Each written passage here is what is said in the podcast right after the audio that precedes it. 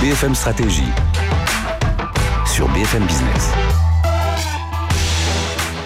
Bonjour à tous, bienvenue dans ce cours de BFM Stratégie. Je remplace Frédéric Simotel au Débeauté, mais vous le retrouverez euh, dès la semaine prochaine. Aujourd'hui, on va parler de la croissance par l'innovation, un grand programme pour les prochaines minutes.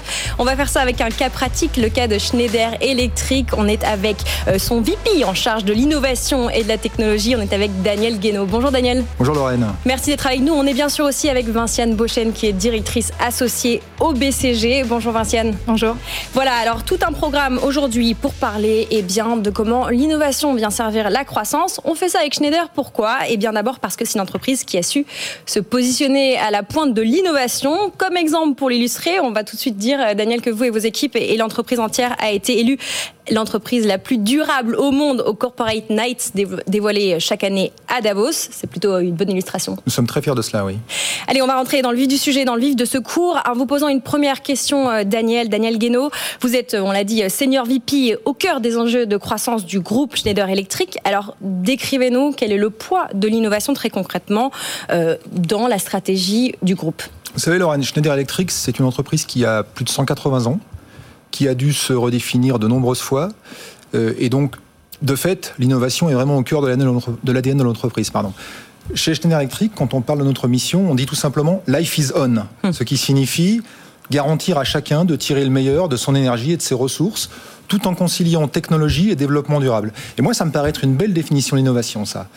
Euh, par ailleurs, euh, je dois vous dire qu'on consacre chaque année 5% de notre chiffre d'affaires à la R&D. Alors, D'aucuns vous diraient que ce chiffre est stable depuis 15 ans, certes, mais depuis 15 ans, le groupe a aussi triplé de volume. Et pour finir sur les enjeux d'innovation, j'ai envie de vous citer une de nos dernières innovations, un tableau électrique sans gaz SF6. Le gaz SF6 est utilisé en distribution électrique, c'est le pire gaz à effet de serre. Et après 10 ans de recherche, nous commercialisons cette année une nouvelle offre baptisée R7 qui, qui remplace tout simplement le gaz SF6 par de l'air. Et évidemment, on l'a développé en mode agile en mode agile. On va sans doute euh, y revenir. Si je peux déjà vous poser tout de suite une question à ce sujet, c'est vous menez actuellement cette transformation euh, agile euh, de toutes vos activités R&D. Concrètement, en quoi ça contribue, au-delà de l'exemple que vous venez de donner, à votre force, à votre capacité d'innovation? Ah, Vous savez, au, début des années 2010, on a fait le constat que notre capacité à animer le marché, à créer de la croissance par l'innovation, s'émoussait. Et dur constat. Dur constat, très dur constat euh, pour une entreprise euh, ancienne comme la nôtre. Et euh, très rapidement, on s'est aperçu que les méthodes, les outils, les process qui avaient fait notre succès n'étaient plus adaptés à un monde qui est désormais plus volatile, plus complexe, plus incertain. Et donc, il a fallu trouver une autre voie pour répondre aux trois défis qui sont les nôtres au quotidien. Tout d'abord avec nos clients, dont les attentes euh, sont de plus en plus personnalisées, on fait du sur-mesure, euh, évoluent de plus en plus vite. Donc défi numéro un, comment embarquer ces clients au cœur de l'innovation Vis-à-vis de nos concurrents, de plus en plus agressifs, que ce soit nos concurrents historiques, des concurrents émergents, bien souvent venus du monde de logiciels, des concurrents locaux, donc par principe plus agiles que nous. Donc défi numéro 2, accélérer la création de valeur, la rendre plus pertinente, donc se différencier sur le marché. Et puis enfin, et je devrais dire surtout, vis-à-vis de nos employés, dont les attentes en termes d'autonomie, de sens qu'on donne au travail ont également considérablement évolué, et pas que chez les jeunes générations. Et donc défi numéro 3, comment générer plus d'engagement et comment rester un employeur attractif en matière d'innovation. On est au cœur d'un cours sur la stratégie euh, de croissance par l'innovation. Vinciane, est-ce que les enjeux que vient de nous décrire euh, Daniel, vous les retrouvez chez d'autres entreprises, chez d'autres clients du BCG oui, parce que certain, c'est que la crise, parce qu'elle a développé des nouvelles attentes du côté des consommateurs, parce qu'elle a créé des nouvelles habitudes de travail euh, du côté des salariés, a vraiment ouvert une opportunité pour les entreprises de fondamentalement repenser la façon dont elles innovent, la façon dont elles travaillent. Alors là, on parle d'une transformation agile. De quoi il s'agit exactement? En fait, c'est remettre le client au centre parce qu'on va chercher plus régulièrement euh, son retour euh, via des panels. C'est raccourcir les cycles de développement pour éviter les effets tunnels, et ça on le fait parce qu'on développe de façon itérative, en sortant régulièrement euh, des, produits. Et puis donner plus de pouvoir, plus d'autonomie aux équipes qui sont proches du terrain et qui du coup sont capables de réagir de façon beaucoup plus agile, beaucoup plus rapide à ce qui se passe. Et ça on le fait en s'assurant que notamment au sein de l'équipe, on a toutes les compétences dont on a besoin pour développer et délivrer la valeur qui est attendue d'elle. Peut-être euh, vous pouvez, euh, Daniel, nous donner euh, un exemple ou des détails en quelques mots pour nous expliquer en quoi consiste le programme de transformation que vous avez mis en place chez Schneider, avec peut-être les éléments de RH que, vient de nous évoquer Vinciane. Oui, c'est un point extrêmement important. Dès le début, on s'est dit que pour convaincre, pour générer de la lésion, il fallait qu'on arrive à être agile pour devenir agile.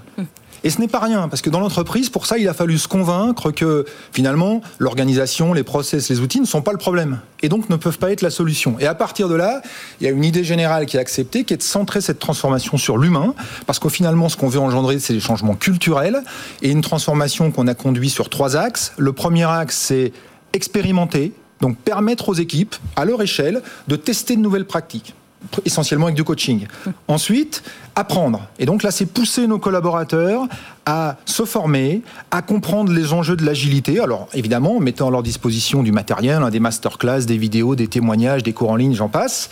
Et puis troisième point, le passage à l'échelle dont on va sûrement reparler. Le passage à l'échelle, c'est ni plus ni moins qu'imaginer les changements structurels qui vont venir supporter les changements culturels que vous avez engendrés avec cette expérimentation. Et évidemment, ça suppose une nouvelle organisation qui vient faciliter l'agilité et non pas créer des barrières anti-agiles. Et toute la question est dans son déploiement, qui doit être fait avec minutie, avec rigueur. Alors, passage à l'échelle, ça veut surtout dire, j'imagine, euh, augmentation des problèmes et des bugs en cours de, développement. Alors, qu'est-ce quels ont été les problèmes que vous allez rencontrer, rencontrer et que vous pouvez partager avec nous? Oui, vous imaginez bien, euh, Lorraine, parce qu'en fait, le passage à l'échelle engendre un paradoxe. Euh, l'agilité en elle-même génère beaucoup d'enthousiasme quand vous êtes à l'échelle d'un projet, euh, les gens comprennent bien les que pratiques. C'est que ça marche. Il n'y a pas de problème avec ça, ça marche. En revanche, dès lors que vous passez à l'échelle, vous vous engagez des changements beaucoup plus profonds. Mm. Euh, défragmenter les ressources, minimiser les interdépendances entre les équipes projets, revoir le rôle des experts, casser les silos entre les fonctions, et puis surtout revisiter, redéfinir les styles de leadership. Et donc tous ces changements beaucoup plus profonds, bah, ils engendrent une forte résistance au changement. Et donc vous voyez bien le paradoxe, c'est d'un côté les gens ont envie d'y aller, mais de l'autre il y a une résistance au changement qui est forte. En plus de ça, on parle de transformation qui engage plusieurs milliers de collaborateurs. Donc vous avez tous les enjeux classiques de ce type de transformation le business doit rester la priorité numéro un. Il n'est pas question de disrupter le business à cause de cette transformation. Euh, évidemment, la transformation doit être aussi homogène que possible pour éviter de créer une entreprise à deux vitesses. Je vais vous donner deux chiffres qui illustrent ces enjeux-là. Un tiers des rôles de l'innovation sont profondément redéfinis. Un tiers. Et le budget de formation est multiplié par 5. C'est-à-dire que la job description est complètement nouvelle Complètement nouvelle. Un tiers des personnes. OK? Et euh, vous comprenez bien qu'en plus de tout ça, il y a une conduite du changement qu'il faut structurer de manière euh, très sérieuse. Euh, Vinciane, est-ce que vous êtes d'accord avec ce que vient de nous dire Daniel? Bien sûr. Ce que je trouve intéressant, c'est qu'on on, met en place une transformation où on a dit, on a parlé de mettre, donner plus d'autonomie aux équipes. Et souvent, on se dit, bon, ben, l'autonomie, l'empowerment, ça peut se décréter. À la limite, changeons un petit peu les habitudes de leadership et ça viendra. En fait, ce qu'on voit dans le témoignage de, Schneider Electric, c'est que ça se structure l'autonomie. Ça suppose un vrai travail, un vrai travail à deux niveaux. Hein. Un travail déjà dans la façon dont on structure les équipes, donc dans l'architecture produit, dans l'organisation, pour s'assurer qu'on minimise les interdépendances entre les équipes et que du coup, elles ont la possibilité d'avancer euh, seules pour délivrer de la valeur, ou en tout cas aussi de façon aussi autonome que possible. Et puis ça se pose aussi un travail sur la gouvernance et sur la vision. Parce que si on veut que ces équipes génèrent de la valeur et avancent dans le bon sens, aussi autonomes soient-elles, c'est qu'il faut leur donner une direction et qu'elles soient euh, particulièrement bien alignées. Euh, Daniel, on, vous avez beaucoup parlé de jeune génération, euh, des enjeux de recrutement, etc. Est-ce que cette agilité, elle est plus innée chez les plus jeunes ou c'est un état d'esprit dans votre entreprise? Non, je pense que le, le, le sens que dans notre travail l'agilité euh, concerne toutes les générations et est probablement effectivement beaucoup plus naturel chez les jeunes qui, qui ont soif d'autonomie, qui ont soif d'empowerment, absolument. Est-ce que toutes vos divisions sont concernées par les enjeux de transformation dont on vient de parler et euh, quels sont les, les, les, bénéfices les plus faciles à appliquer à l'ensemble de la boîte? Alors, toutes nos divisions sont concernées, mais comme je vous l'ai dit, on a voulu être agile pour devenir agile, donc on les a embarquées les unes après les autres. Aujourd'hui, elles sont toutes embarquées. Le passage à l'échelle a démarré. Il y a plus de 1000 personnes déjà qui ont, qui ont basculé. Euh, les impacts sont nombreux, sont visibles. Je vais donner quelques exemples. Euh, je vous ai parlé tout à l'heure de, cette offre dont on est particulièrement fier, R7. C'est une offre probablement il y a 10 ans, il nous aurait fallu 5 ans pour la développer et la commercialiser. On rappelle, hein, c'est la suppression d'un gaz d'un gaz à effet de serre extrêmement nocif. Euh, cette offre, il aurait fallu 5 ans pour la développer. Aujourd'hui, on la réalise en 3 vagues de 18 mois. Donc vous voyez une, animation de marché beaucoup plus euh, agressive. Euh, l'autre exemple, c'est qu'une fois en vitesse de croisière, une équipe agile rencontre des clients tous les trois mois plusieurs clients tous les trois mois, on appelle ça des démos, et on vient mesurer la pertinence de ce qu'on est en train de faire en permettant aux clients de toucher l'innovation. C'est extrêmement puissant comme, comme outil. et est-ce que on comprend la réception de vos clients Est-ce qu'en interne, les équipes, tout le monde est enthousiaste?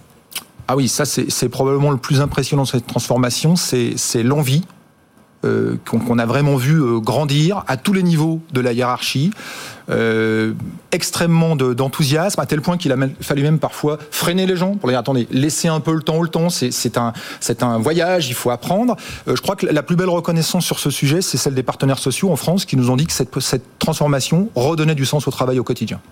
Et encore plus dans un contexte avec une année à distance euh, perturbée, etc. Et il faut qu'on termine, on va vous laisser le mot de l'avant, Vassiane.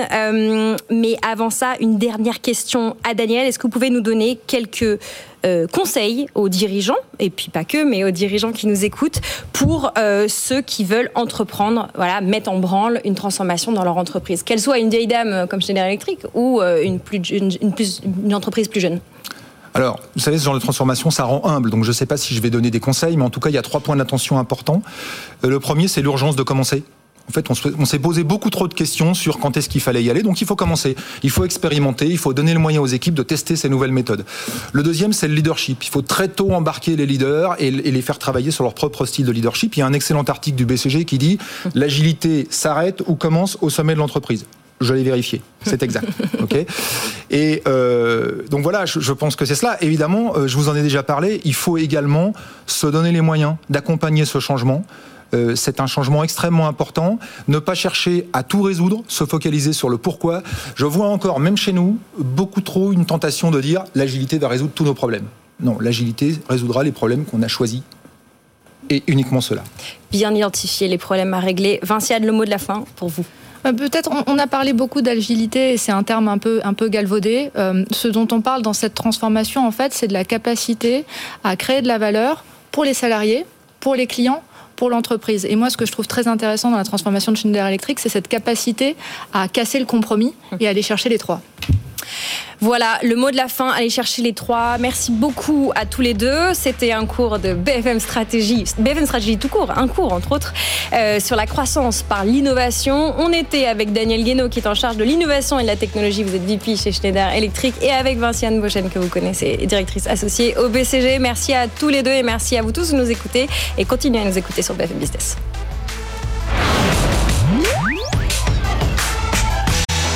BFM Stratégie sur BFM Business.